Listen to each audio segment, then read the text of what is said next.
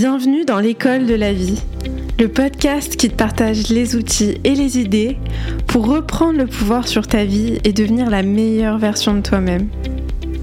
Je m'appelle Mariam Gaderi et chaque semaine on se retrouve pour grandir et apprendre ensemble à vivre une vie heureuse et épanouie. J'espère que cet épisode vous plaira et si c'est le cas, n'hésitez pas à prendre quelques minutes pour nous laisser un petit avis sur Apple Podcast ou Spotify. Ça nous aide à impacter encore plus de monde. Je vous souhaite une très bonne écoute. Cette semaine, notre invité, c'est quelqu'un que j'apprécie beaucoup. Il s'appelle Jonathan, alias Joro, et c'est le fondateur du cabinet de coaching Act, les autres c'est toi. Vous avez certainement dû voir ses vidéos passer sur TikTok ou sur Instagram. Il est spécialisé dans le développement personnel et relationnel de couple, et donc il aide vraiment les gens à acquérir une meilleure relation avec eux-mêmes et avec les autres. Il se spécialise notamment dans la confiance en soi, l'estime de soi, la guérison des blessures de l'enfance en lien avec euh, bah, tous les problèmes de couple qu'on peut avoir et le schéma amoureux qu'on va perpétuer euh, et qu'on va également briser et qu'on va remplacer par de nouveaux schémas. Euh, et justement, on va parler de ça dans ce podcast. Le but de ce, podcast, c'est de parler de tout ce qui est relié à notre schéma amoureux. Comment est-ce que nos relations avec nos parents et dans notre enfance euh, jouent dans nos relations amoureuses d'adultes. Donc voilà, j'ai hâte que vous l'écoutiez. Bon bah déjà je te remercie Jonathan d'avoir accepté mon invitation. Je suis super contente euh, qu'on fasse euh, cet épisode ensemble, surtout qu'on va parler de sujets qui sont quand même très importants. Et du coup pour démarrer, je voulais qu'on parle de quelque chose euh, dont tu parles souvent dans tes vidéos et que je trouve extrêmement important et qui est l'impact de notre enfance et plus particulièrement de la relation qu'on a eue avec nos parents sur nos relations amoureuses à l'âge adulte. Est-ce que tu peux nous parler de ça? Euh, Selon toi, comment est-ce que nos relations avec nos parents impactent nos relations euh, amoureuses à l'âge adulte? Ok, donc déjà, merci à toi de m'avoir invité. Avec plaisir. Et pour parler en profondeur du sujet, en fait, ce qu'il faut comprendre, c'est que dans nos, dans nos rapports avec les, entre les enfants et l'adulte, il n'y a pas que le schéma euh, amoureux, les relations qui ont un impact. En fait, tout ce qu'on apprend, tout ce qu'on vit, ça vient de l'éducation qu'on nous a apportée. C'est ce qu'on appelle le schéma transgénérationnel. Tout ce que les générations précédentes nous ont inculqué et que nous, on inculquera aux générations suivantes. Tout à fait. Donc, euh, les relations, en fait, là où il y a un impact, c'est, comme on dit, c'est par rapport au schéma transgénérationnel. Et dans le schéma transgénérationnel, il y a plusieurs aspects, dont, euh, je ne sais pas, comment on va apprendre à avoir un rapport avec l'argent, ou comment on va apprendre nos relations futures. Et du coup, mmh. là, ce qu'on va étudier aujourd'hui, c'est le schéma amoureux. C'est en gros, c'est la définition que nos parents nous ont donnée de l'amour. La façon dont ils nous ont appris à aimer et à être aimé par les gens. Exact. Donc, euh, moi, euh, dans mes études que j'ai faites sur le sujet, j'ai repéré trois schémas dysfonctionnels. Donc, euh, aujourd'hui, on va faire comme une sorte de coaching. Donc, ceux qui écoutent, vous pourrez vous jauger, comprendre comment vous, vous fonctionnez et je vais essayer de vous guider le plus possible. Donc si vous avez des stylos, prenez des notes. Très bien, très bonne idée. Voilà, donc réfléchissez bien à la question et voilà, n'hésitez pas à mettre pause si vous avez besoin de mieux comprendre les choses. Donc le premier schéma dysfonctionnel, il est au niveau du rapport que vous avez avec votre parent. Si l'un de vos parents ne vous a pas donné assez d'amour, ou que vous avez eu un parent qui été absent, ou par exemple il est présent mais il vous a pas donné assez d'amour, du coup, ce qui va se passer en étant adulte, c'est que vous allez avoir tendance à chercher quelqu'un qui va combler ce vide. Le mm. vide que votre parent vous a laissé, vous allez chercher une personne qui va essayer de combler ce vide-là. Sauf que le vide que quelqu'un vous a laissé ne peut pas être comblé par une autre personne. Tout à fait. C'est comme si en fait vous demandez à manger à quelqu'un, on vous donne de l'eau. Donc à chaque fois vous allez chercher à avoir plus, chercher autre chose, et la personne en face de vous, elle va toujours être dans la compréhension, et à force d'être dans la compréhension, elle va démissionner de son rôle pas de compagnon ou de compagne. Donc voilà le premier schéma dysfonctionnel. Deuxième schéma dysfonctionnel, c'est lorsque vos deux parents ne se sont pas donné assez d'amour entre eux. Donc vous n'avez pas eu l'habitude de les voir s'aimer. Du coup, en grandissant, ça fait que vous, vous allez penser qu'on peut être en couple sans amour. Hmm, ça c'est intéressant ça. Le, hmm. le fait de l'exemple que nos parents nous ont donné de l'amour en fait. Exactement. Donc si nous on voit pas nos parents s'aimer, on va pas savoir comment aimer quelqu'un. Donc forcément, on va être dans des relations de couple où l'autre en face de nous ne nous aime pas. troisième schéma dysfonctionnel et le dernier, c'est lorsque l'un de vos parents ne s'est pas donné assez d'amour à lui-même. Oh là là, j'adore. J'aime beaucoup ces trois euh, clés que tu as identifiées. C'est hyper intéressant, ouais. Hum, parce qu'en fait, là, on est, si on veut schématiser ça, on est dans l'amour qu'on donne à l'autre, l'amour qu'on se donne entre nous et l'amour qu'on se donne à soi-même. Hmm. Donc là, on est vraiment dans une sorte de triade, on va dire. Oui, c'est ça. Hmm. Donc en gros, quand le parent ne s'est pas donné assez d'amour et qu'il a fait passer sa propre personne, euh non, l'autre personne au détriment de sa propre personne, ce qui fait, c'est que nous, en devenant adultes, on va penser que pour être aimé par les autres, il faut donner plus qu'on ne reçoit.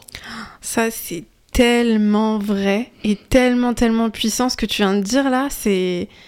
C'est exactement ça, ouais, c'est vrai. Et ça, c'est quelque chose, je pense qu'on est, on a, on est beaucoup à vivre euh, ou à avoir euh, eu ce, ce, type de modèle sans même s'en rendre compte et à répéter ce schéma de euh, je vais, je vais m'oublier, je vais m'effacer, je vais effacer mes besoins pour que la personne en face de moi me donne, me donne de l'amour en fait, c'est comme ça que je vais recevoir son amour, c'est en, m'oubliant, en fait. Exactement. Et le pire dans ça, c'est que on pense que plus on va donner, et plus la personne va se rendre compte de notre amour, et du coup, il va nous rendre en retour. Mhm. Sauf que quand on donne à quelqu'un, c'est comme si, en fait, moi, je suis là, et je te donne 10 euros tous les jours.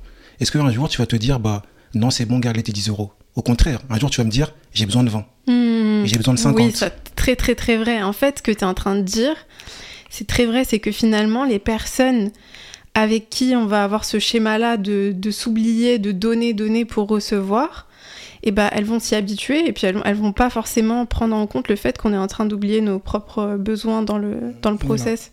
En fait, on se rend pas compte qu'on pousse l'autre personne à avoir ce comportement-là. Des fois, on se mm. dit, mais pourquoi il ne me rend pas Alors que c'est nous-mêmes qui poussons l'autre personne à ne pas nous donner. Dans ce schéma. Mm. Exactement. Donc voilà les schémas, les trois schémas. Donc je ne sais pas dans lequel vous vous reconnaissez, mais on peut en avoir plusieurs schémas, mais il y en a toujours un qui est beaucoup plus puissant.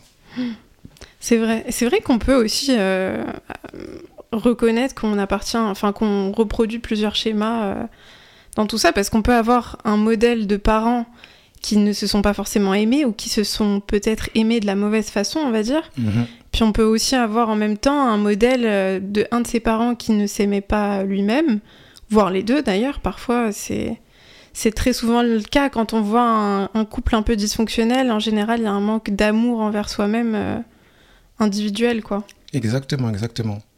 Après, on verra plus tard dans le récit quels sont les résultats de tout ça. Parce que forcément, quand on a un schéma dysfonctionnel, on a des répercussions sur notre vie qui font qu'on se comporte d'une telle façon ou d'une autre.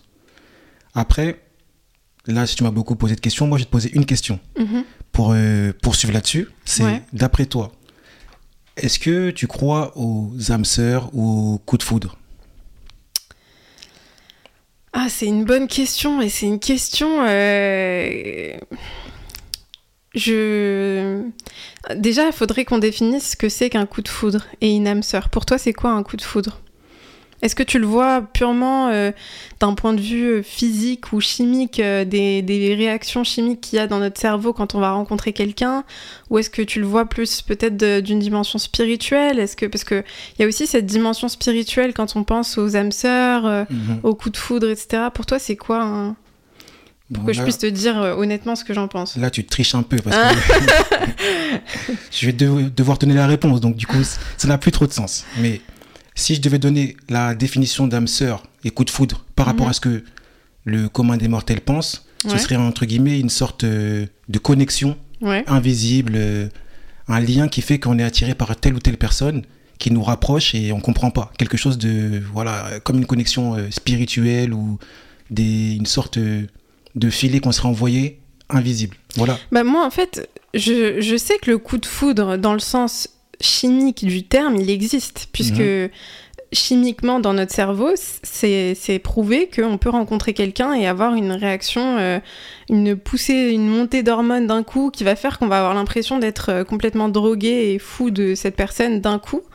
Maintenant, est-ce que pour moi c'est quelque chose de, de viable ou qui va, qui va être... Euh, significatif dans une relation amoureuse qui fonctionne, je suis pas sûre. Pour moi, le coup de foudre, il, veut pas dire forcément que la relation va fonctionner. Je le prends vraiment comme juste ce qu'il est, c'est-à-dire un coup de foudre. Ça veut pas forcément dire que derrière il va y avoir, euh, moi c'est mon point de vue, hein, qu'il va y avoir euh, une relation amoureuse euh, qui va être saine, épanouissante, viable, soutenable sur, sur le long terme, tu vois. Après, si on prend le, plus le côté, parce qu'il y a aussi maintenant, on parle des flammes jumelles, etc. Si on, on pense au côté spirituel, là c'est autre chose. Mais le coup de foudre en lui-même, pour moi, oui, j'y crois parce que c'est réel, c'est scientifique, c'est prouvé, mais je, pour moi, c'est pas ce qui va faire qu'une relation va fonctionner, quoi. Je le prends vraiment comme bah, en fait, tu m'as emmené là où je voulais aller. Ah bah écoute, c'est parfait. Donc parfait. En fait, je vais un petit peu tordre le cou à tout ce qu'on dit et en même temps le confirmer. Parce mhm. qu'en fait, l'âme sœur, le coup de foudre, c'est quelque chose de réel et à la fois faux. En fait, ce qu'il faut qu'on, ce que vous compreniez, c'est que souvent on va dire, par exemple, si on va aller dans le concret, on va dire, par exemple, j'ai rencontré une personne, cette personne-là, j'ai une alchimie de fou avec elle, je sais pas ce qui se passe, ça s'est jamais arrivé, je comprends pas, c'est le coup de foudre, etc. Mhm. On comprend pas d'où vient ce fait. Et on va toujours assimiler ça à un coup de cœur, un coup de foudre, l'âme sœur. Mhm. Et en fait, pour expliquer les choses de manière euh, schématisée, nous, on est une personne. On a mm. une personne, on a un vécu, un historique de vie, une façon de fonctionner, et voilà, du, un passé. Et de par ce passé, de par le schéma amoureux dont on a parlé avant, on a des codes. Et en fait, lorsqu'on rencontre quelqu'un qui correspond à nos codes, c'est-à-dire que lui a un, historique, un passé, un vécu similaire au nôtre, cette connexion-là va se faire. Mm. C'est comme si, en fait, euh, on va dire que moi, je suis fan de, football. C'est-à-dire que des fans de football dans le monde, il y en a beaucoup. Ensuite, des fans de football de mon équipe préférée à moi, il y en a un peu moins. Hmm. Des fans de football qui aiment mon équipe à moi et mon joueur préféré, il y en a encore moins. Tout à fait. Et voilà. Et plus on va être face à quelqu'un qui, qui aime le foot, qui aime notre équipe, qui aime notre joueur, plus on va sentir des similitudes hmm. et puis on va se dire c'est le coup de foot, c'est le coup de cœur. On va se sentir euh, dans de la familiarité en fait. Exactement, dans la familiarité. Et il y a beaucoup de gens, quand je leur dis ça, ils me disent mais je comprends pas. La personne, je l'ai vue au loin. C'est pas possible ah que euh, j'ai senti que c'était, elle était similaire à moi. Et ben ça, c'est ce que tu viens de dire là, c'est un point hyper important parce que c'est une question qu'on me pose aussi beaucoup. Parce qu'on va me dire, euh, ok, c'est vrai, peut-être qu'on est attiré par ce qui est familier, mais en réalité, j'ai rencontré cette personne, j'avais aucune information sur elle, et pourtant, j'étais attiré par elle. Toi, tu le, tu l'interprètes comment ça? Bah, en gros, là, je vais mettre une lumière sur quelque chose qui est sombre pour beaucoup de gens. Mhm. Je vais prendre l'exemple d'un coaching que j'ai eu pas plus tard qu'hier. Ok. Une fille qui me dit euh, J'ai rencontré un homme sur les réseaux, je lui ai écrit et il y a une alchimie directe. Mon compte il est privé, donc euh, je vois pas ce que tu dis, comment ça peut être possible. Je lui ai hmm. expliqué qu'en fait, cette personne-là, déjà le fait qu'elle soit attirée par elle, c'est-à-dire qu'elle a cerné des codes dans son TikTok à lui, hmm. qui fait qu'elle a senti une attirance. Elle dit, ouais, mais lui, il peut pas sentir ça, il peut pas comprendre que moi aussi, euh, il y a une, une attirance. Il dit, bah si. Parce que, en fait, rien que dans la façon de, que tu auras d'écrire. Par exemple, je sais pas, si toi, tu es, on va dire, quelqu'un d'un milieu un peu aisé, hmm. un homme qui vient, qui te dirait, euh, j'ai bien ou quoi, par exemple, hmm. tu vas pas forcément capter les codes. Alors que si tu viens d'un milieu un peu plus euh, un peu différent, quoi, tu vas, voir, tu vas avoir plus de facilité à comprendre. Maintenant, quelqu'un qui vient avec un certain vocabulaire, une certaine écriture, tu vas sentir un petit lien. Donc petit à petit, ton entonnoir qui fait que tu comprends que être ressemble se resserre. C'est-à-dire, tu te hmm. dis, bah, là, dans sa façon de parler, il y a 10% de choses qui ressemblent à la mienne. Ensuite, tu discutes avec elle, tu commences à dire 20%, après 30, après 50. Et plus petit à petit, tu te concentres sur cette personne-là. Et ça, ça vient en fait de quelque chose qui est très important. C'est la communication. Et on se rend pas compte qu'en fait, tout ce qui est verbal, ça ne représente rien du tout de la communication. Ça représente que 7%. Ouais, c'est ça. Mm. Donc tout le reste, le paraverbal et le non-verbal, ça représente les 93 autres pourcents. Ça veut dire que quand on remarque quelqu'un directement, on le capte que par son, sa posture, son ton de mm. sa voix, etc. Et je pense que ça vous, est déjà, ça vous est déjà arrivé dans la rue de voir des gens et de vous dire, bah, telle ou telle personne, je sais pas, mais je la sens pas. Pourquoi? Parce que vous avez capté dans son langage corporel des choses qui vous en font penser à des situations de vie qui ne sont pas propices pour votre bonheur. Mm. Et tout ça, c'est capté par euh, simplement vos expériences passées et même dans les films. Dans les films, vous allez voir un méchant, comment il se comporte, et quand dans la vraie vie, vous allez voir les gens qui ont ces codes-là, vous allez directement capter qu'il y a un hic. Hmm, c'est ça. C'est vrai qu'on a tendance en fait à, à, pas mal à capter énormément d'informations qui sont non verbales et qui n'ont rien à voir forcément avec ce que la personne va nous dire. Moi, une, une, réflexion que je me suis faite et je me demande ce que tu en penses par rapport à ce sujet en particulier, du fait qu'on soit attiré par des personnes qui répètent un schéma qui nous est familier, sans même qu'on le sache dès le début consciemment, c'est-à-dire qu'on va rencontrer cette personne et on va ressentir une attirance sans pouvoir l'expliquer de façon logique et rationnelle. Et je me suis demandé si c'était pas lié en fait à notre euh, à quelque chose de très inconscient chez nous. Peut-être qu'inconsciemment, on reconnaît quelque chose qui nous est familier chez cette personne. Et comme tu l'as dit, de façon très subtile, c'est-à-dire que ça n'a même rien à voir avec ce que cette personne va nous dire, mais qu'à un niveau très inconscient, il y a quelque chose qui se... On, reconnaît quelque chose. Qu'est-ce que tu en penses euh? Mmh, bah, C'est fou, mais on dirait qu'on a préparé le truc, le truc juste avant. Parce que c'est exactement ce que je voulais dire. Ouais, ok, génial. Parce que, en fait, ce que je voulais dire, c'est pourquoi, du coup, on capte ça? Et mhm. là, tu as appuyé sur un point. C'est parce qu'en fait, le conscient, ce qu'on peut capter avec notre, notre propre personne à l'instant T, on peut capter 2000 informations par seconde. Mhm. Ça, c'est notre conscient. Donc, du coup, c'est ce qui va nous permettre de voir notre environnement euh, à l'instant T. Sauf que notre inconscient, lui, capte 400 milliards d'informations. Et en fait, du coup, le fait qu'il capte 400 milliards d'informations fait que quand on va rencontrer quelqu'un qui a une familiarité avec nous, hmm. on va la sentir de manière inconsciente. Et comment l'inconscient parle au conscient C'est ce qu'on appelle l'instinct, tout simplement. Et du coup, l'instinct, il va te dire que attention, cette personne-là n'est pas bonne pour toi. Ah, c'est intéressant ce que tu viens de dire là. Ouais, ouais, ouais c'est intéressant. C'est ce pont entre l'inconscient et le conscient. C'est ouais, c'est intéressant de le voir comme ça. Et du coup, bah, ce pont-là, c'est ce qui va nous pousser à savoir ce qu'on doit faire et ce qu'on ne doit pas faire. Mais souvent, le problème des gens, c'est qu'ils ne se font pas confiance. Ça, c'est vrai. Du coup, quand leur instinct va leur parler, ils vont se dire, je vais prendre l'exemple de quelqu'un qui rencontre un homme ou une femme qui est pas bon, ils vont se dire, mais peut-être que l'amour que je vais lui donner va le changer. Et pourquoi il se dit ça? Par rapport à son schéma qui lui a fait penser que avant, son parent qui n'était euh, peut-être par exemple pas assez aimant envers elle, elle essayait de, ou il essayait de faire des choses pour le, faire son intéressant. Et du coup, ce schéma-là aussi, il est ancré dans son esprit que peut-être que si je fais beaucoup de choses pour cette personne-là, elle va m'aimer davantage. Mmh, totalement. un cercle vicieux. J'ai une question par rapport à ça. Euh, l'autre jour, je suis tombée sur une vidéo qui parlait de ça et qui disait qu'il y a une théorie, en gros, qui explique que on va justement être attiré par les personnes qui répètent un schéma euh, qui est familier ou une dynamique qui est familière parce que justement, en fait, inconsciemment, on cherche à régler ou à résoudre, réparer, par exemple, des choses qu'on a vécues, un manquement dont tu parlais au début, qu'on a ressenti par rapport à nos parents.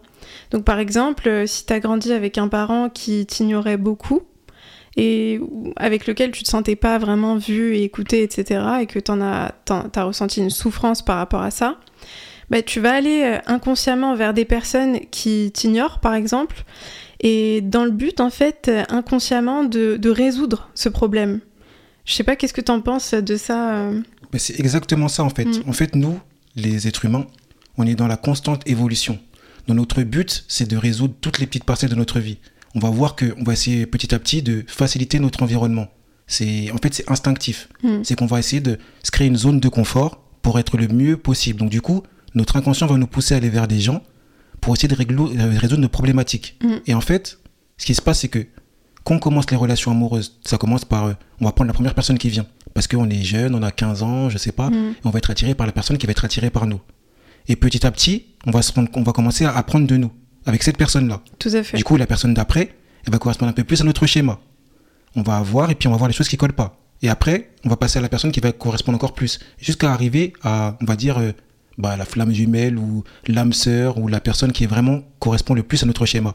Mais cette personne-là, si elle correspond le plus à notre schéma, ça ne veut pas dire que c'est la personne idéale. Parce que si on n'est pas bien avec nous-mêmes, la personne qui sera en face de nous ne sera pas bien avec elle-même et du coup va nous apporter du malheur. Donc au final, c'est ça. Plus on grandit, plus on avance, plus on se rapproche de notre relation idéale. Mais cette relation idéale, c'est celle qui aura pour but de guérir ton schéma. Sauf que la personne en face de toi, qui est aussi blessée, n'a pas forcément la même intention créer hmm. ce schéma-là, donc du coup. Justement, c'est ça, parce que le, truc, c'est que dans cette théorie de se dire que ben on va aller vers ces personnes-là pour réparer ce qu'on a vécu euh, ou les blessures qu'on a ressenties plus jeunes, euh, de mon point de vue, j'ai l'impression que c'est quelque chose qui est quand même euh, assez assez nocif, dans le sens où finalement on peut pas forcément réparer ce qu'on a vécu plus jeune à travers une personne qui va reproduire ce schéma-là. Alors ça, je sais pas ce que t'en penses, peut-être que c'est vraiment, c'est mon point de vue, hein. mais pour moi, euh, je, pense qu'il faut vraiment d'abord guérir et régler ça à l'intérieur de nous-mêmes, euh, avant de, de, se présenter en fait dans une relation et d'essayer de, régler ça à travers euh, quelqu'un qui justement reproduit la même chose. Exactement, mais en fait, il y a quelque chose qu'il faut qu'on, que vous compreniez tous, c'est que on a des stades dans notre vie. Et en final, à un moment donné, quand on a eu des blessures dans notre enfance, on peut être bloqué à un stade. Mmh. C'est-à-dire par exemple, on a eu des blessures dans notre. Quand on a été, je sais pas, on a eu 8 ans, 9 ans, et on peut être bloqué au stade de 8 ans, 9 ans, même à 30 ans. Mmh. Du coup, arrivé ouais. à 30 ans, on est un adulte, mais un adulte, au final, ça n'existe pas. Un adulte, c'est un enfant qui a pris l'expérience. Et donc, quand on devient un adulte, eh ben, l'enfant de 8 ans, 9 ans qui est à l'intérieur de nous, il nous parle. Mmh. Et cet enfant-là, il te dit, règle mon problème. Parce mmh. que je suis pas, on n'est pas arrivé au stade de 30 ans, on est toujours à 8-9 ans. Du coup, qu'est-ce qui se passe? Il veut régler ce problème-là. Du coup, il te pousse à aller vers d'autres personnes qui ont les mêmes problèmes que toi pour régler ce problème-là. Mmh. C'est comme si au final, tu faisais un entraînement. Tu te dis, je m'entraîne à, je sais pas, à tirer dans la balle de tennis contre un mur pour que demain, quand je joue contre Federer, j'en sais rien, eh ben je sois prêt à le faire. Mmh. Donc, c'est à la fois néfaste, mais c'est à la fois, euh, c'est comme si on s'entraînait dans le dur. On cherche à se mettre face à nos difficultés pour après pouvoir résoudre le plus gros problème. Mais ouais. comme tu dis, ce serait bien mieux de régler ce problème-là avant pour être sûr d'être bien dans des relations. Donc au final, ce serait quoi le, la meilleure chose C'est d'aller à la source et de mmh. régler le problème avec son parent avant de vouloir de le régler avec euh, la personne avec qui Tout on est en couple. Alors après ça c'est vrai que je suis totalement d'accord et c'est vrai que moi je pense qu'il faudrait d'abord euh, se guérir soi-même. Mais ce qui est sûr c'est que dans tous les cas dans toute relation amoureuse qu'on va va vivre peu importe même si la personne ne répète pas forcément exactement le même schéma on va toujours être face à des il va quand même y avoir un effet miroir on va être face à des blessures c'est ce qui se passe dans une relation amoureuse. On se révèle on, on, on se voit de façon très très très réel, beaucoup plus que dans n'importe quelle autre relation, et on va être face encore à certaines blessures, certaines insécurités, etc. Mais c'est vrai que quand on prend le temps de travailler sur ça avant, au préalable, et qu'on prend le temps de se comprendre et de guérir, je pense que ça nous évite beaucoup de, de souffrance et de, de temps euh, qu'on va mettre dans une relation qui va répéter exactement le même schéma, euh, au final, pour pas grand-chose, quoi. Exactement, parce qu'en fait, les gens qu'on côtoie sont le reflet de notre propre personne. Donc, si nous, on n'est pas bien, on va être face à quelqu'un qui n'est pas bien. Donc, quand on n'est pas bien, notre reflet, ça doit être nous-mêmes. C'est-à-dire, mmh. du coup, mieux vaut, entre guillemets, c'est gros ce que je dis, être seul, mais c'est pas, en gros, euh, quittez pas euh, votre mec ou votre euh, copine. C'est simplement, faut se mettre face à soi-même. faut être capable de se regarder dans un miroir et se dire, j'ai des problèmes. Je règle mes problèmes avant de pouvoir être bien dans ma relation. Mais il faut aussi se dire, si j'ai des problèmes, mon compagnon et ma compagne en a forcément. Ça veut dire que souvent, il y, en a, il y a beaucoup, et c'est souvent les hommes qui ont cette faculté à se dire que le problème vient de l'autre. Et mmh. c'est pas moi le problème, donc euh, elle va régler ses problèmes, et ensuite, euh, on ira beaucoup mieux. Mais au final, elle peut, elle peut, régler ses problèmes. Si elle règle ses problèmes et que toi, tu les règles pas, la seule chose qui va arriver, c'est qu'elle va partir. Mmh. Donc voilà. C'est vrai, c'est vrai. Euh, on parle beaucoup de style d'attachement et c'est un sujet sur lequel je serais hyper curieuse de connaître ta perspective. Est-ce que tu peux nous expliquer un peu quels sont les différents styles d'attachement et comment est-ce qu'on peut reconnaître notre style d'attachement? En fait, c'est un peu la continuité des schémas amoureux. En gros, les schémas amoureux qui sont dysfonctionnels, c'est comme euh, un parent qui crée des enfants. Et souvent, quand on parle d'attachement, on parle d'attachement en tant qu'adulte et on pense que les attachements, ils ont été basés par rapport à nos premières relations.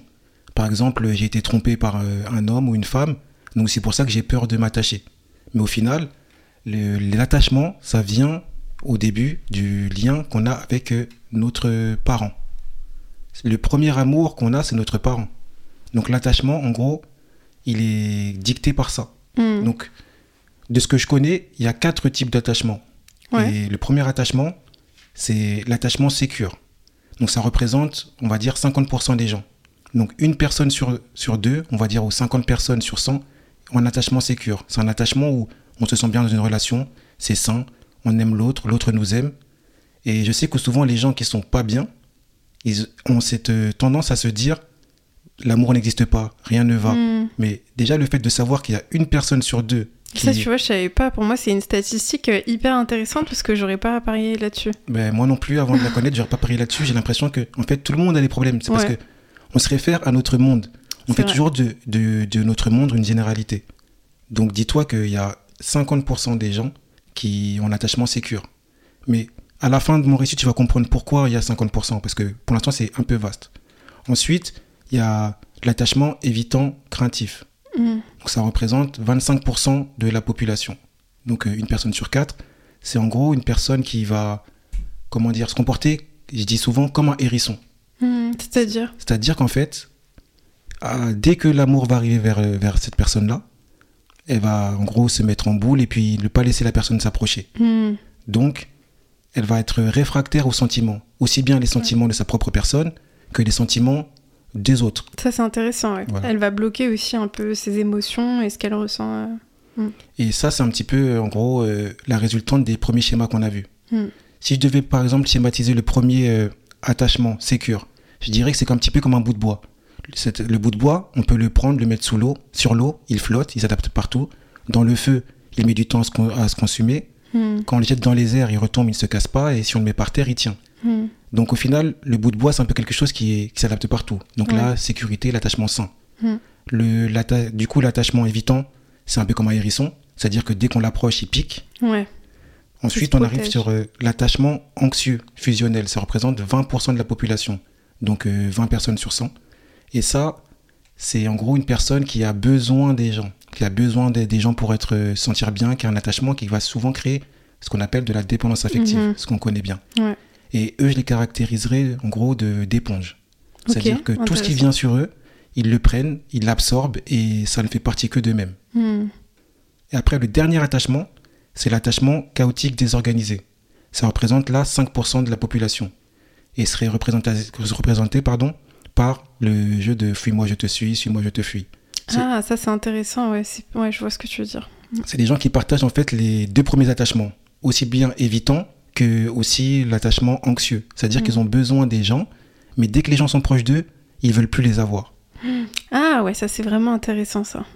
Tu penses que c'est dû à quoi euh, le fait d'être dans ce mode de fonctionnement? Parce qu'il y a des personnes, euh, il y a pas mal de personnes dans ma communauté qui me disent parfois, euh, bah Mariam, je comprends pas. euh, parfois, je veux tellement être avec quelqu'un et quand cette personne commence à s'intéresser à moi, elle m'intéresse plus. Ben, en fait, par rapport au schéma dont on a parlé au début du podcast, Mhm. il y a des résultantes. Forcément, euh, on peut être par exemple quatre frères et sœurs. Il y en a un, on va voir, il va avoir pas beaucoup de problèmes. L'autre un peu plus. Et je sais pas, un des quatre, il va être euh, chaotique. Mhm. Pourquoi? Parce que ça dépend de la personnalité de chacun. Et du coup, la résultante des schémas dysfonctionnels, elle crée soit euh, des éponges, des hérissons. Ou... En fait, c'est des mécanismes de défense en fait. Exactement. Et chacun a des mécanismes différents. euh, Chacun développe des mécanismes différents quoi. Mm. Et je dirais que les attachements, c'est des stades, en fait. Et l'attachement chaotique, c'est le stade le, le plus bas, de, on va dire, d'estime. C'est-à-dire que là, on est dans un stade où on est au niveau sentimental chaotique. Et en fait, une personne qui a ce stade-là, faut pas qu'elle se sente euh, euh, immuable. C'est-à-dire que ça peut évoluer. C'est- Oui. C'est pour ça tout à l'heure, j'ai j'ai dit que ça représente 50% le premier attachement, sécure, parce que les gens peuvent évoluer. C'est-à-dire que... Ça, c'est important de le dire, ouais, parce que pour ceux qui nous écoutent et celles qui nous écoutent, de savoir que même si vous vous, vous reconnaissez dans un, t- un, un style d'attachement, vous pouvez euh, changer, vous pouvez euh, bah, aller vers un attachement, un type d'attachement sécure. Il y a trois niveaux en fait. C'est le- le- l'attachement chaotique, c'est le troisième niveau. Ensuite, attachement anxieux et évitant, c'est le deuxième niveau. Mhm. Et puis, premier niveau, attachement sécure. Mhm. Donc, quand on est au chaotique, on peut passer soit par l'anxieux ou soit par l'évitant, et après arriver au sécure. Mais Mhm. tout ça, ça va dépendre de l'estime et de la valeur qu'on s'accorde. Plus on va s'estimer, plus on va avoir, avoir de la valeur pour nous, et plus on va réussir à franchir les, les stades de- d'attachement. Tout à fait. Et puis aussi, je pense que ça revient. euh, je sais pas ce que tu en penses, mais ça revient aussi à ce qu'on disait avant, dans le sens où, où il faut un travail de guérison aussi par rapport à, à ces blessures qu'on a ressenties, par rapport à la, à la façon dont nos parents nous ont aimés ou dont on s'est senti. euh, dont on les a aimés, etc. Le rapport d'amour qu'on a eu avec nos parents. Et du coup, bah, c'est vrai que ça, joue beaucoup sur, euh, sur ça, mais c'est bien de, préciser qu'on peut, changer et que rien n'est gravé dans la pierre. Euh, pour toi, c'est quoi la plus grande source de souffrance dans les couples que tu accompagnes ou en tout cas dans, le coaching que tu fais? Qu'est-ce qui revient le plus comme souffrance? Bah, Moi, je dirais déjà la première souffrance, c'est la vision des gens sur eux. Premièrement, c'est que les gens, ils ont tendance à se dire que. Je prends une, genre, un genre de phrase que j'entends souvent. Par exemple, c'est euh, J'ai 40 ans, je peux pas changer. Hmm. Et du coup, ça, c'est le plus gros problème. Et ce que je veux dire à ces gens-là, et tout le monde, c'est que la personnalité d'une personne, ça se fait entre 0 et 7 ans. Et pourtant, quelqu'un qui a 8 ans est différent de quelqu'un qui a 15 ans, de 20 ans, de 40 ans, de 60 ans. Ça veut dire qu'au final, dès 7 ans, la personnalité est faite. Ensuite, c'est le véhicule, l'expérience qui nous crée. Mais on évolue. Donc, quelqu'un qui arrive à 40 ans peut aussi bien évoluer, évoluer dans le bien. Tout à et le problème que, que je remarque souvent, c'est ça. Les gens pensent fermer et ne pensent ne pas évoluer. Et Ils ont des croyances, en fait. Euh. Voilà, des gens des croyances limitantes. Mm. Et le problème aussi que je rencontre souvent, c'est le manque de compréhension du schéma de l'autre. Mm, ça, c'est intéressant, ça. Et ça, tu penses que c'est dû à quoi? Moi, j'ai l'impression que quand on ne prend pas le temps de comprendre son propre schéma à soi, bah forcément, on va être très euh, imperméable au schéma de l'autre. On va pas forcément comprendre même que l'autre a un schéma et que... Mais c'est exactement ça, en fait. C'est il faut, avant, avant de vouloir comprendre l'autre, il faut se comprendre soi. C'est ça. Et quand on comprend, se comprend soi, on arrive plus facilement à comprendre l'autre. Et quand on comprend mieux l'autre, on comprend plus facilement soi. En fait, c'est comme un escalier. Hmm. C'est-à-dire que je vais apprendre à me connaître, du coup, je vais mieux connaître l'autre. Hmm. Je vais mieux connaître l'autre, du coup, je vais mieux me connaître.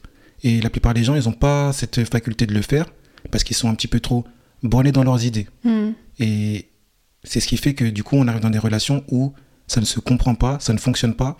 Et on arrive dans des stades de relation qui fait que les gens qui ont eu des blessures, ils ont des manières de fonctionner qui sont spécifiques.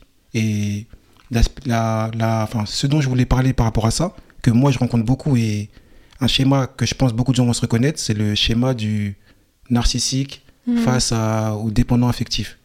Parce qu'au final, c'est un problème qu'on rencontre beaucoup. Comme les gens ne font, ne font pas face à leur schéma, ils n'ont pas conscience du mal qu'ils font, et du coup se retrouvent dans ce schéma-là.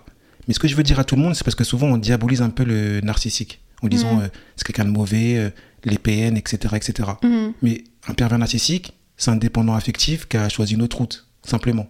En fait, il y a une base, un schéma dysfonctionnel, et soit tu décides d'être euh, dépendant, enfin, décide entre guillemets, hein. soit en gros, tu prends le chemin de la dépendance affective, soit tu prends le chemin du narcissisme.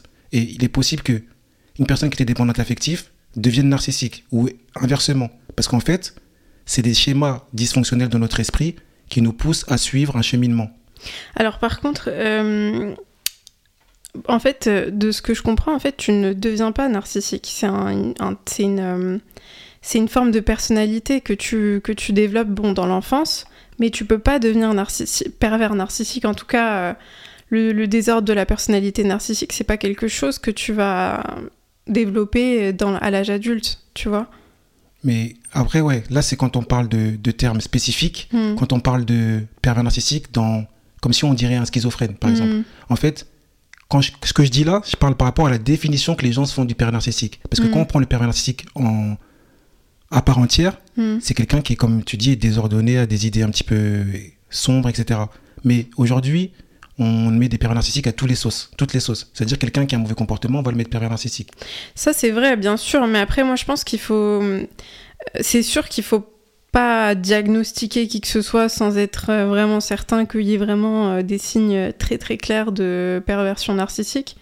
Mais c'est vrai que euh, la perversion narcissique, même si en, anglais ils parlent de narcissique tout court, tu vois, nous en, en, français on parle de pervers narcissique, mais c'est vrai que c'est quelque chose normalement qui se développe pendant l'enfance et qui vient d'une haine profonde de soi et qui va faire qu'on va un, ou une perverse narcissique va chercher à dominer, avoir de l'emprise sur l'autre euh, et comme tu as dit ça, ça, ça match très souvent avec des personnes qui sont euh, dépendantes affectives ou très empathiques, etc. Quoi.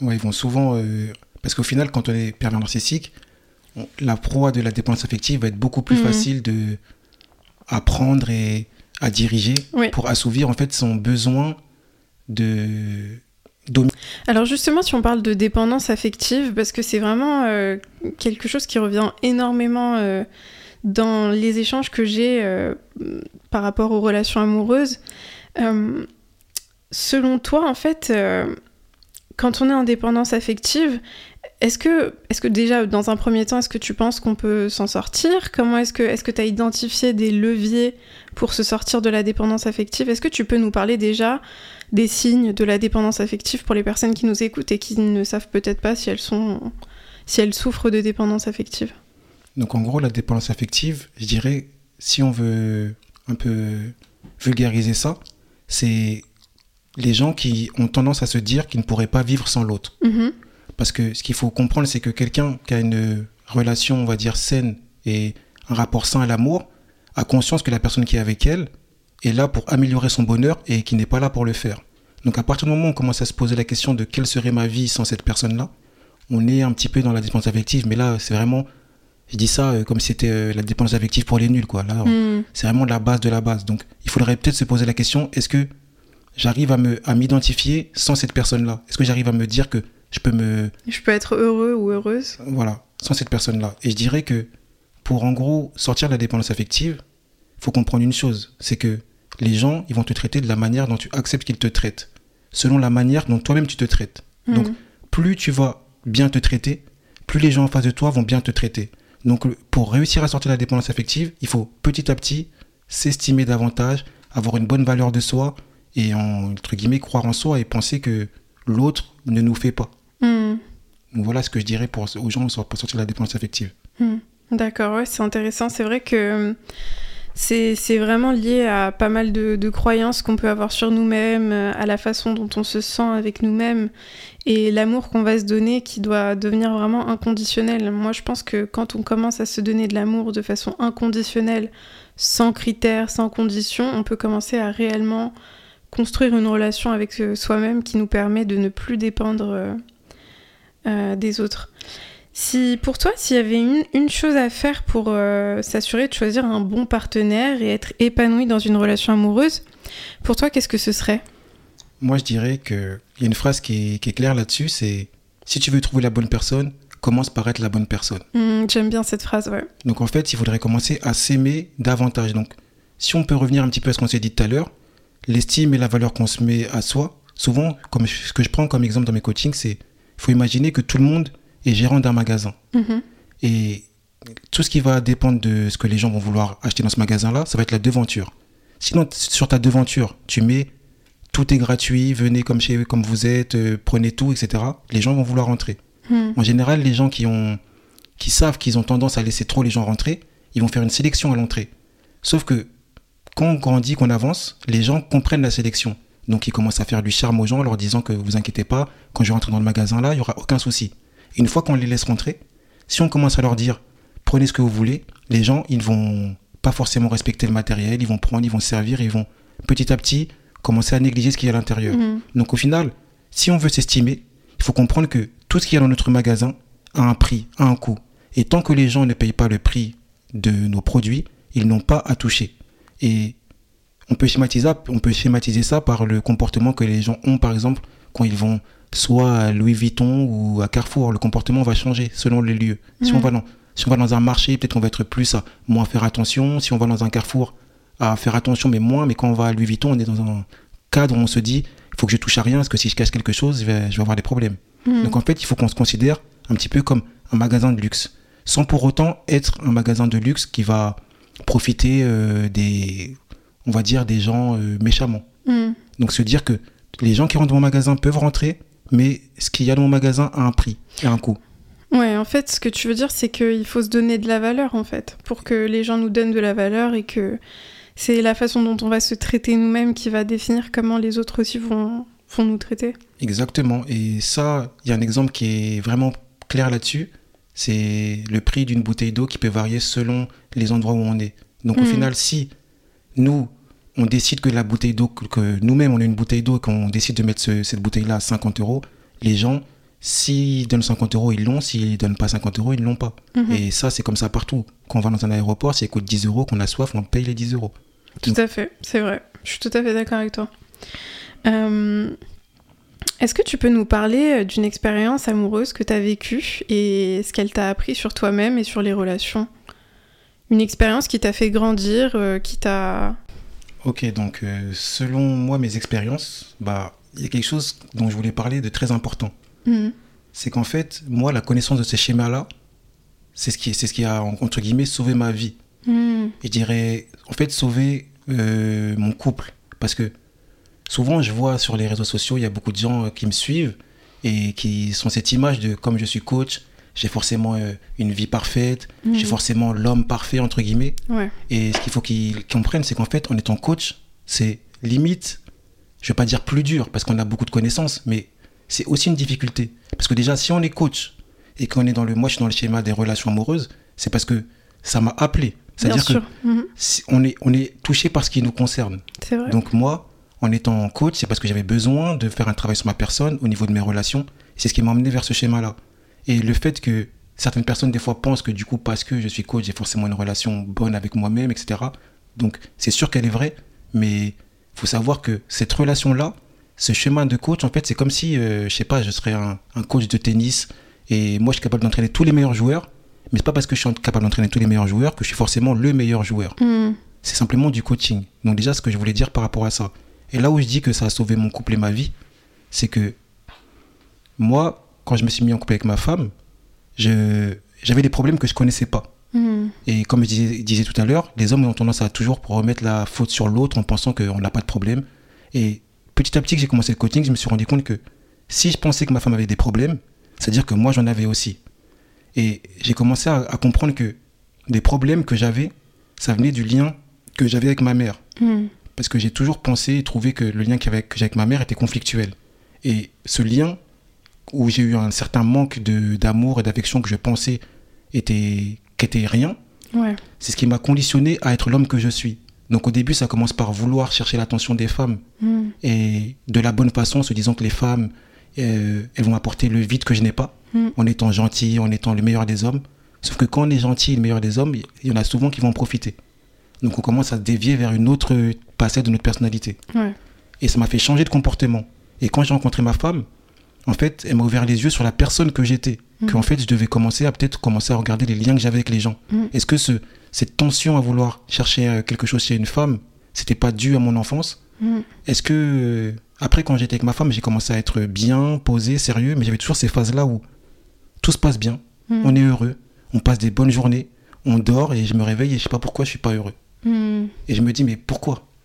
Je me dis, c'est forcément elle le problème. Elle a forcément fait quelque chose, mais finalement, non. C'est parce que le vide que j'avais de ma mère n'était pas comblé. Comment est-ce que tu as eu ce déclic de te rendre compte qu'en fait, c'était pas de la faute de ta femme ou de ta partenaire, mais de regarder à l'intérieur de toi et de te dire, ok, c'est le fait que ta femme te dise euh, ou te fasse comprendre qu'en fait, euh, il y avait quelque chose à, à identifier euh, chez toi Ou est-ce qu'il y a eu un moment de déclic ou comment ça s'est passé? Mais en fait, moi, c'est ce qu'il faut savoir, c'est que dans le coaching, je me suis formé.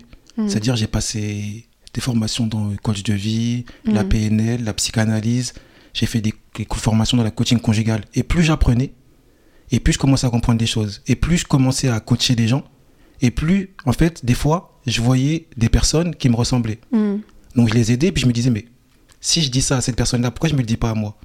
Plus je voyais des, des femmes qui avaient le comportement de ma femme, et je me disais, mais je, lui dis, je disais à ces femmes-là, si tu es comme ça, c'est parce que ton mari est comme ça.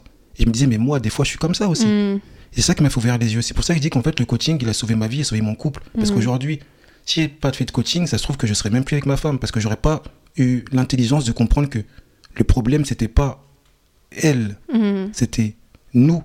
Et que, au final, le chemin qu'on devait prendre, c'était aussi bien je devais l'aider à régler ses problèmes et régler les miens, aussi bien elle devait m'aider et régler ses problèmes. Et c'est comme ça qu'au final, ce schéma-là, il a, il s'est corrigé et qui se Ouais. corrige de plus en plus et qui fait que, voilà, en fait, ça a sauvé euh, mon couple et ça fait, ça m'a fait devenir l'homme que je suis aujourd'hui. Parce que je dis toujours que tout ce que j'ai aujourd'hui, je le dois qu'à moi. C'est, en gros, et ce tout, c'est elle qui en fait partie. C'est-à-dire que c'est elle qui a fait que ce tout existe. Donc Mhm. même si je le dois qu'à moi, sans elle, je ne serais pas ce que j'ai ce que j'ai réussi, j'arriverais pas à avoir ce tout-là. Ah, c'est magnifique, hein. c'est beau de- d'entendre ça, c'est ça fait plaisir. C'est beau et puis en plus je trouve que c'est rare de c'est aussi un peu ce qu'on disait tout à l'heure, c'est que dans les relations, on remarque qu'il y a souvent euh, une difficulté de regarder en soi et une difficulté de prendre sa responsabilité et de se dire, ok, il y a peut-être un mal-être quelque part, mais est-ce que ce mal-être ne vient pas de moi? Et est-ce que peut-être que j'évite de regarder à l'intérieur de moi-même et de, de, comprendre et de voir ce qui se passe? Euh, et c'est peut-être plus simple pour moi de me dire bah, c'est la faute de mon partenaire ou c'est la faute de un tel ou c'est et c'est vrai que ça demande du courage de regarder à l'intérieur de soi et je suis d'accord que le coaching bah c'est vrai que quand tu aides les autres et quand tu leur euh, quand tu analyses un peu leur situation et leur euh, leur schéma tu peux te rendre compte en fait de certaines choses que tu voyais pas forcément avant quoi. Exactement parce que surtout moi si on reprend les schémas j'ai un schéma où on m'a toujours appris à être fort à Mhm. résister. En fait, on nous impose la résilience. C'est pas de la résilience que qu'on a calculé, c'est qu'on nous impose la résilience. Et quand on est beaucoup trop résilient, Mhm. on est quelqu'un qui devient euh, un peu euh, buté. C'est intéressant ce que tu viens de dire, c'est la, la résilience imposée, c'est un peu euh, peut-être euh, le fait de refouler aussi certaines choses. Exactement, exactement. Et quand on est, un- on va dire, euh, quelqu'un qui a, on a refoulé ses émotions, on peut pas concevoir que, en fait, nous, on est un problème. Mhm. On se dit forcément, moi, quand j'ai un problème, je le règle tout seul. Et en fait, cette démarche-là, de coacher les gens, ça m'a ouvert les yeux sur moi. Parce que franchement, avant, si je dis je suis franc, j'aurais pas eu le courage de prendre un coaching moi. Mhm. Parce que j'avais trop de fierté, trop d'orgueil.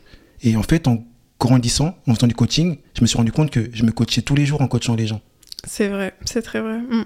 Et c'est ça, le, c'est ça en fait qui fait que le coaching pour moi, c'est, c'est ce qui a sauvé ma vie et mon couple. Parce que là aujourd'hui, je suis avec ma femme, j'ai trois enfants, Mhm. on est heureux. Et si j'avais pas fait le coaching, ça se trouve que j'aurais tout gâché bêtement.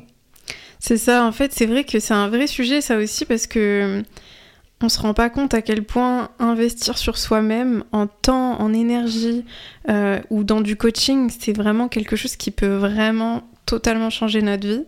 Et ce que tu as dit, c'est intéressant parce que c'est vrai que parfois on peut avoir un peu d'orgueil ou de fierté et de se dire euh, Ah non, moi j'ai pas besoin de ça, euh, non, non, moi j'ai pas de problème, etc. Mais on a tous des choses à régler, on a tous des choses à changer et à améliorer en nous. Et c'est vrai que c'est c'est une très belle démarche de se dire Bah, je vais investir du temps pour me faire coacher et pour, euh, pour changer mes schémas en fait. Exactement, donc c'est vraiment important. Donc moi, j'encourage tout le monde à essayer, je dis pas forcément le coaching, mais de travailler sur soi, Ouais. de Mm. comprendre les mécanismes qui font qu'on est ce que l'on est. Tout à fait. Ça, c'est très important pour du coup être épanoui, pas seulement avec quelqu'un, mais dans sa vie. Mhm, tout à fait. Et puis aussi de justement, comme on disait tout à l'heure, de sortir de cette dépendance euh, affective qu'on peut avoir avec les autres et dans nos relations amoureuses, quoi. Exactement. Euh, à chaque fin de podcast, on a une petite tradition maintenant qu'on a mis en place et on demande à chaque invité de poser une question à l'invité suivant. Et le dernier invité, c'était Marc, euh, plus connu sous le nom de Mental Boost. Et il a posé une question qui était Est-ce que tu peux nous parler de quelque chose qui est pas forcément conventionnel ou pas forcément socialement acceptable? Quelque chose dont t'as pas forcément l'habitude de parler? Est-ce que tu peux nous partager ça euh? Hum, ok, donc moi, ce dont j'aimerais parler, c'est de l'égalité homme-femme. Ok, waouh, alors là, Là, on c'est part sur un sujet qui est, qui est tendu. très tendu. Je vais essayer de ne pas me faire d'ennemis. Donc moi, je voulais parler de ça par rapport à... En fait, parce qu'en fait, juste avant de venir, je suis tombé sur deux vidéos. Une vidéo d'un homme qui disait, euh, ouais, euh, moi, l'égalité des femmes, entre hommes et femmes, je trouve ça stupide. Elles veulent qu'on soit égal à nous, mais elles veulent qu'on leur ouvre la porte, etc. Mhm. Et je me suis dit, mais enfin, ça, son image de l'égalité homme-femme, elle est complètement biaisée. Ouais. Et juste après, je suis tombé sur euh, la vidéo d'une féministe Mhm. qui disait qu'en gros, il fallait mettre les femmes au pouvoir, etc. Et en fait, je me suis ni retrouvé dans, Dans l'autre, Mhm. ni dans, enfin, ni dans l'une, ni dans l'autre. Et je me suis dit, en fait, moi, et- écoutez bien la nuance, je me retrouve pas dans l'égalité homme-femme, je me retrouve dans l'équité, en fait. L'équitabilité. Ça veut dire, au final, si moi, par exemple, j'ai envie de, bah, de, de- je sais pas, de payer le resto, je paye le resto. Si demain, tu envie toi de payer le resto, tu payes le resto. Si aujourd'hui, moi, je suis plus fort physiquement, que je vais porter les courses, je porte les courses. En fait, on n'est pas dans l'égalité, on est dans l'équitabilité. Si une femme travaille mieux qu'un homme et qu'elle rapporte plus d'argent à l'entreprise, c'est normal qu'elle soit mieux payée. C'est Mm. l'équitabilité. Mhm. On n'est pas dans l'égalité, en fait. L'égalité, ça, me- ça, ça voudrait dire que, Que tout le monde est exactement pareil. voilà. Moi, Mm. je suis plus dans l'humanisme que dans le féministe ou dans le, Mm. je sais pas, le machiste. Ça veut Mm. dire que, en fait, on doit, je fais, on ne doit pas faire vraiment de distinction entre l'homme et la femme. On doit faire la distinction par rapport aux caractéristiques. Mhm. Si une femme Par exemple, je sais pas, la dernière fois, j'ai regardé une, une femme qui était boxeuse, elle est sûrement plus forte que moi. Elle est plus forte que moi. Si elle doit porter quelque chose de plus lourd, elle portera quelque chose de plus lourd. On doit pas être dans, toujours dans ce cliché-là de. Bah, Oui. c'est un homme, euh, oui. Voilà. ouais, mm. Et c'est ça que, dont j'aimerais parler parce que souvent on n'en parle pas. Et quand on en parle, c'est soit d'un côté ou de l'autre. C'est soit on est machiste et non, les femmes Mhm. à la cuisine, soit on est féministe et les femmes au pouvoir. Ouais, je vois ce que tu veux dire. C'est vrai que c'est un sujet qui. Et c'est dommage qu'on n'en parle pas assez. C'est dommage. Parce que c'est un sujet important et, et ça crée un peu de. Ça crée beaucoup, beaucoup de, de divisions, alors que finalement, le but, c'est qu'on soit soudés les uns avec les autres. Et c'est pour ça que, enfin, je trouve ça trop important de parler aux, aux hommes comme aux femmes et d'être dans cette démarche de, de, D'ouverture. Ouais, d'ouverture, exactement. Mais euh, ouais, très, très intéressant. Je, je, suis, je trouve que c'est un sujet important. Et du coup, est-ce que toi, tu as une question à poser au prochain invité? Euh, oui, donc la question que j'aimerais poser au prochain invité, c'est. Donc moi aujourd'hui, j'ai- je me suis un petit peu livré sur ma vie. Mhm. Et j'aimerais savoir qu'est-ce qui a poussé le prochain invité à faire ce qu'elle fait? Est-ce qu'il y a eu un déclic qui l'a poussé à faire ça ou simplement ça lui est arrivé comme ça? Et qu'est-ce qui a fait. Qu'est-ce qui, pardon, qu'est-ce qui a changé sa vie avec euh, le métier qu'elle fait maintenant? Ah, c'est une bonne question. J'aime beaucoup. Génial. Alors, euh, où est-ce qu'on peut te trouver sur les réseaux? Est-ce que tu peux nous dire euh, le pseudo euh, sur lequel les gens peuvent aller regarder ce que tu fais, te suivre? D'ailleurs, pour tous ceux et celles qui nous écoutent, je vous encourage à aller regarder les vidéos de Jonathan. C'est du contenu excellent avec de très bons conseils. Donc, euh, n'hésitez pas à les regarder. C'est Tes pseudos, c'est...